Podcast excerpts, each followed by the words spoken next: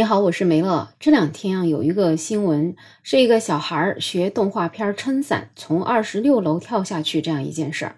这事儿呢是发生在五月二十六号的湖南吉首，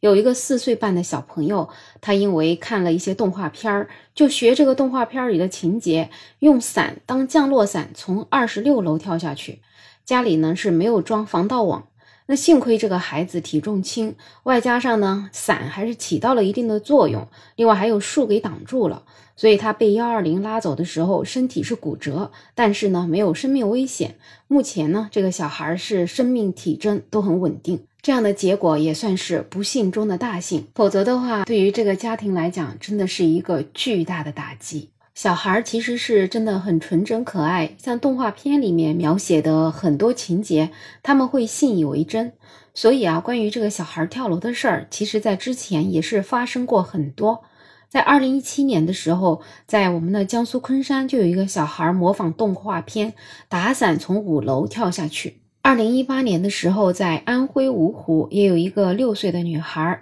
拿着一把小花伞从家里的窗户掉下去了。掉到了六楼门面房的阳台上，当时呢也是比较幸运，小孩仅仅受到了皮外伤。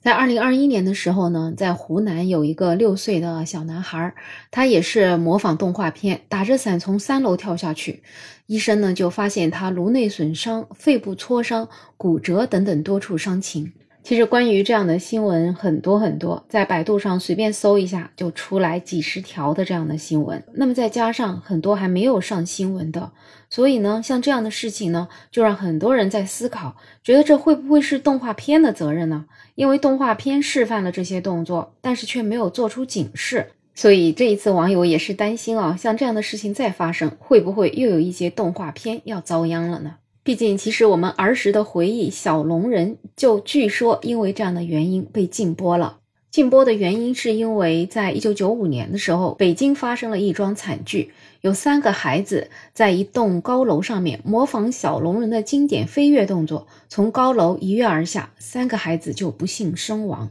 当时这件事情也是影响很大，迅速发酵之后呢，电视台迫于舆论的谴责，就不得不对小龙人重新进行了研究。那么这个事情造成的影响是特别恶劣的，所以为了缓解社会的压力，小龙人就被迫暂停播出。支持小龙人禁播的这些人就觉得小孩的这个想象力是特别天真的，他们没有一定的辨别能力，所以会理所应当的认为自己也应该跟小龙人一样具有同等的法力。加上小龙人本身也没有设置这种提醒标语，所以最终像这样的惨剧还得由小龙人这部儿童片来背锅。可是像这样的惨剧，真的得由动画片来背这个锅吗？就像当时也有一些人，他们觉得小龙人的播放初心是为了让孩子有一个天马行空的想象空间。孩子跳楼，你并不能去赖小龙人的剧情，更多的也是家长的责任。如果出事儿了，都要影视剧来背锅，那影视行业岂不是要背负重大的社会责任？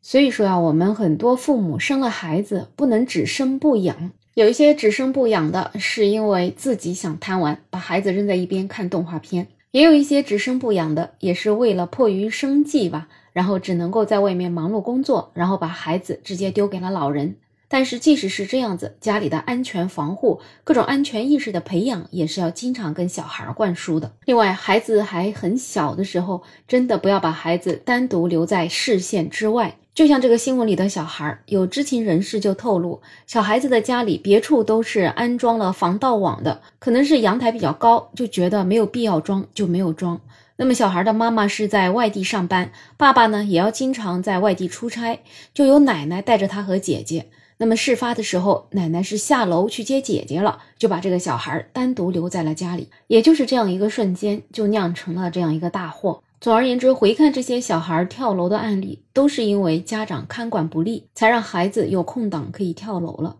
所以总结下来呢，像这样的惨剧，也就是三个原因造成的。第一呢，家长没有时间陪伴孩子；第二，家长也没有时间引导好孩子，做好安全的防备，家里的硬件防护做的也不到位。像有个家长，他就特别的小心。他说家里呢不但是安装了隐形的防护网，而且呢为了怕孩子手里拿着什么小东西不小心扔下去，或者从手里掉下去，毕竟呢孩子才两岁，他可能真的没有这个意识，那手里的东西掉下去也有可能伤到别人，所以又在这个防护网里面加了一层纱网。那像这样子做，显然视野是会受到影响，但是无论如何，安全都要排第一。所以其实很多这种惨剧还是家长太大意了。所以孩子安全的第一责任人一定就是自己的父母呀。所以这些做父母的一定一定要小心，一定要有这样的安全意识。生养一个孩子真的太不容易了，能够把他们平平安安的带大，那就是家长最大的成绩了。好了，本期话题就聊这么多，欢迎在评论区留言，也欢迎订阅、点赞、收藏我的专辑。没有想法，